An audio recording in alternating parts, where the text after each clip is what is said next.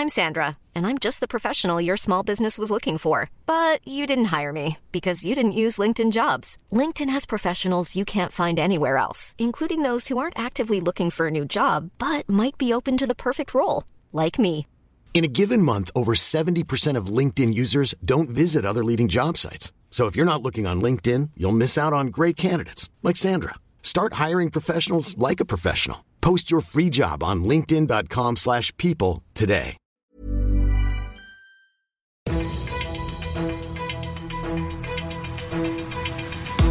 95 5 Charivari, das München Briefing, Münchens erster Nachrichtenpodcast.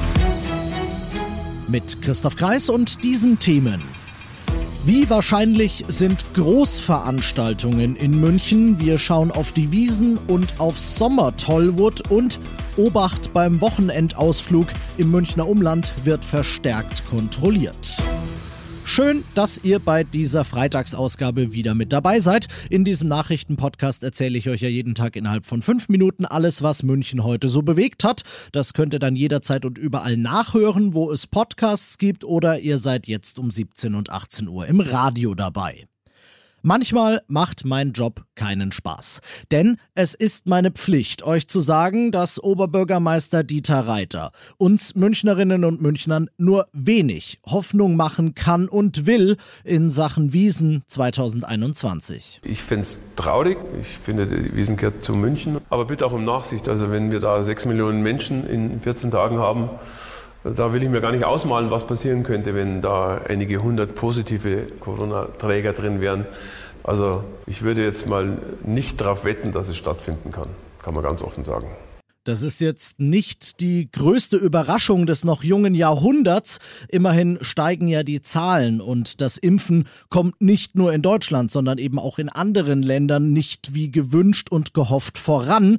Reiter also ist in höchstem Maße skeptisch und auch Ministerpräsident Söder hat sich zu Wort gemeldet und gesagt, diese Skepsis unseres OBs, die teile er. Er hat aber auch gesagt, eine abschließende Bewertung, die könne es jetzt natürlich noch nicht geben. Spätestens frühestens im Mai soll die Entscheidung fallen und die Hoffnung stirbt ja bekanntlich zuletzt.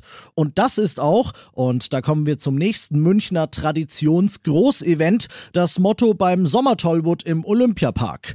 Das wird ohne große Konzerte in der Musikhalle mit mehreren tausend Besuchern auskommen müssen. Die sind größtenteils aufs nächste Jahr verlegt.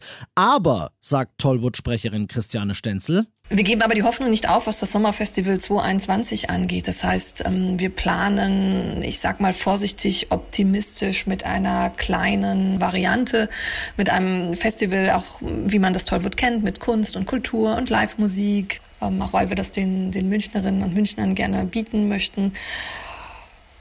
Ja, und ähm, da drücken wir jetzt mal alle Daumen. Genau so machen wir's. Ihr seid mittendrin im München-Briefing und nach den München-Themen schauen wir jetzt noch auf das, was in Deutschland und der Welt heute so los war.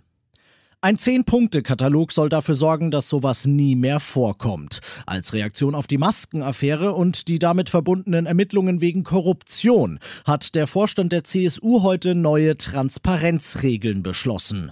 Dazu gehört zum Beispiel, dass alle Mandatsträger künftig sämtliche Nebeneinkünfte offenlegen müssen und wer in der Partei eine Führungsaufgabe hat, der darf sogar schlicht gar keine gewerblichen Nebentätigkeiten mehr haben. Die Einhaltung der neuen Punkte soll eine eine Kommission überwachen und auch die Schwesterpartei CDU, die hat sich mit der SPD heute auf einen ähnlichen Katalog für den Bundestag geeinigt. Da ist aber noch nichts beschlossen. Heute hieß es, dann hieß es Sonntag und am Dienstag soll es denn nun aber wirklich soweit sein, dass die neue Testpflicht für Flugpassagiere, die aus dem Ausland zurück nach Deutschland wollen, in Kraft tritt. Und viele von ihnen könnten genau an diesem Test im Ausland scheitern und stranden, warnt die Luftfahrtbranche, Charivari-Reporterin Manja Borchert. Die Luftverkehrsbranche warnt, nicht überall auf der Welt gebe es ausreichend Corona-Testmöglichkeiten. Zum Beispiel könnte es in der Dominikanischen Republik, auf Und den Malediven Probleme geben. Die Fluggesellschaften schlagen deshalb vor, dass Reisende sich in Ausnahmefällen erst nach der Landung in Deutschland direkt am Flughafen testen lassen dürfen. Das ist bisher aber nicht vorgesehen. Und das noch zum Schluss. Nichts wie raus bei diesem Wetter. Wenn das euer Impuls sein sollte heute Abend, dann bin ich total bei euch. Ich hab den auch. Ein gut gemeinter Rat aber trotzdem an dieser Stelle, wenn's euch ins Oberland zieht. Tegernsee, Schliersee, Wörthsee etc., dann seid nicht zu viele. Seid nicht zu nah und seid nicht maskenlos. Die Polizei hat nämlich angekündigt, dass sie verstärkt kontrollieren wird an diesem Wochenende und weder die noch ihr hätten Spaß, wenn sie euch eine Strafe aufbrummen müssten. Ich bin Christoph Kreis, ich wünsche euch ein wunderschönes Wochenende. 95 5 Charivari, das München Briefing. Diesen Podcast jetzt abonnieren bei Spotify, iTunes, Alexa und charivari.de. Für das tägliche München Update zum Feierabend. Ohne Stress, jeden Tag auf euer Handy.